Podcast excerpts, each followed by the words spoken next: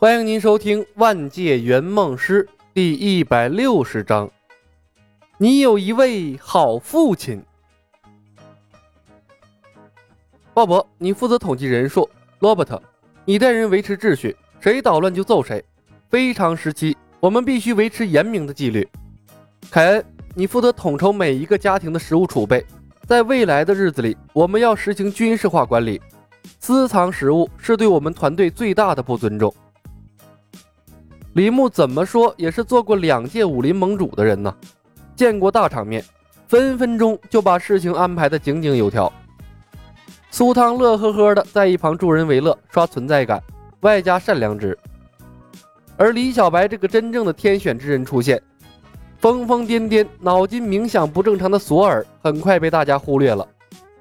那别人忽略，但索尔自己不能忽视啊。看李牧把一切安排的妥妥当当，索尔来到了李牧面前，面色不愉。李，你抢了我的王位！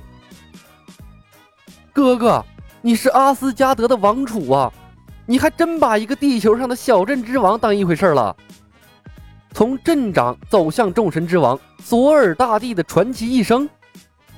脑补了索尔的未来展史，李牧的心情有些复杂。他不知道自己是成就了索尔，还是毁了他呀。其实到目前为止，索尔是已经被李牧带偏了。只要他继续精研那些伟大的东方巨著，早晚成为一代枭雄。但是这雷神之锤毕竟还没到手，指不定什么时候这索尔啊就派上用场了。李牧还是不能放弃他。而且，漫威在地球的影响力太大了。鬼知道有没有哪个奇葩的客户许下个愿望，什么找钢铁侠订购一套战甲什么的。朋友越多，道路越宽广。更何况这索尔啊，那可是阿斯加德的正牌王子啊。作为一个合格的圆梦师，多交朋友总是没错的。李牧看着索尔，微微一笑：“索尔，你应该知道，当奥丁横插了一手之后。”事情已经失控了。索尔沉默了，虽然不愿意承认，但李牧说的的确有道理。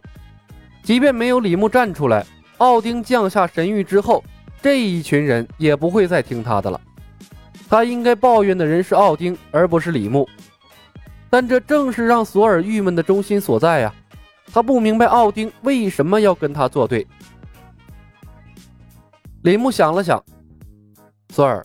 一时的挫败代表不了什么，未来的路还长。你刚才的装疯卖傻就做得很好，让他们把你当成一个疯子，总比让他们把你当成一个骗子好得多呀。索尔脸一黑，我没有装疯卖傻。索尔，跟我这就不用继续演了。李牧伸手拍拍索尔的肩膀，在古代东方，有很多大智者在身处劣势的时候，都会选择装疯卖傻。来躲避更大的伤害，他们最后那都取得了非常高的成就。啊！我又做对了。索尔一震，这装疯卖傻也是一种智慧吗？啊，可以呀！我又学到一招。啊，果真这个东方智慧博大精深呐。索尔犹豫了片刻，问道：“李，天将降大任于斯人也。”必先苦其心志，劳其筋骨，饿其体肤，是什么意思？嗯，你从哪儿听到这句话？李牧故作惊讶的看了索尔一眼。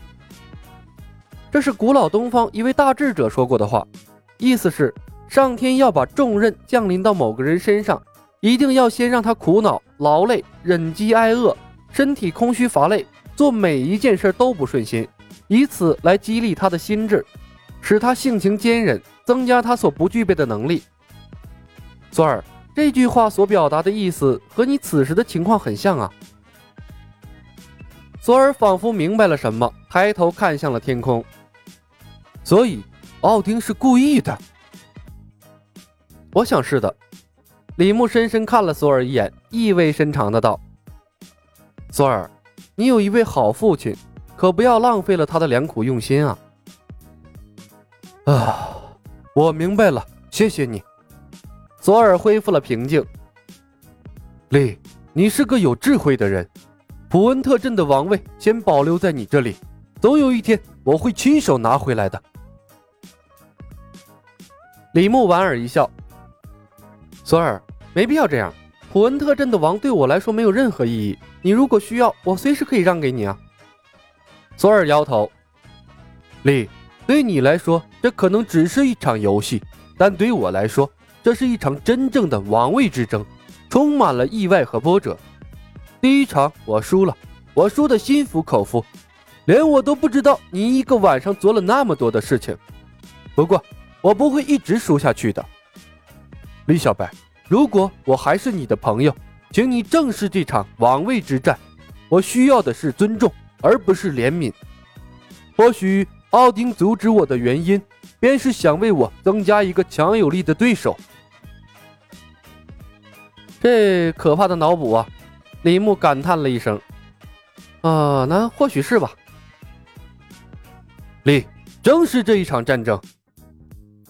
索尔嘲讽的眼神看向那一群天选之人，他们把我当成了疯子。我继续留在这里已经没有任何意义，不如我们就此分开吧。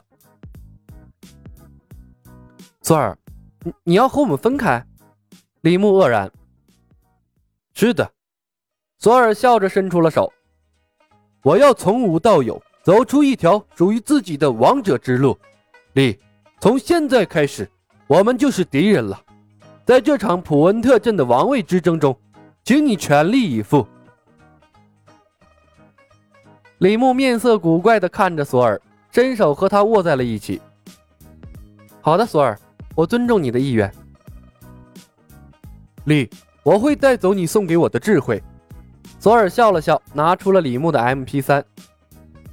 他对我的帮助很大，可以让我看清楚许多之前看不明白的东西。那本来就是属于你的东西，李牧笑着提醒道：“就是它的待机时间有限，记得随时给它补充电量。”哈哈，别忘了，我是操纵风暴和闪电的雷神啊！索尔扬了扬手，转过身去，大踏步的离开了。目送索尔离开，李牧默默地摇了摇头，转身来到了罗伯特的身边，轻声道：“罗伯特，找几个机灵的家伙跟着索尔，我需要知道他做的每一件事儿，但最好不要让他发现。他的脑筋虽然出了些问题，但作为他的朋友，我总不能真的置他于不顾。”没问题，罗伯特爽快地答应了下来，一边安排人手，一边说道：“丽，你真的是个大公无私的好人。”怪不得神明选中了你。天将降大任于斯人也，必先苦其心志，劳其筋骨，饿其体肤。索尔，你真的遇到了一位良师益友，他应该成为阿斯加德的神族。彩虹桥上，海姆达尔轻轻重复着索尔说过的名言，对古老东方的智慧越来越钦佩了。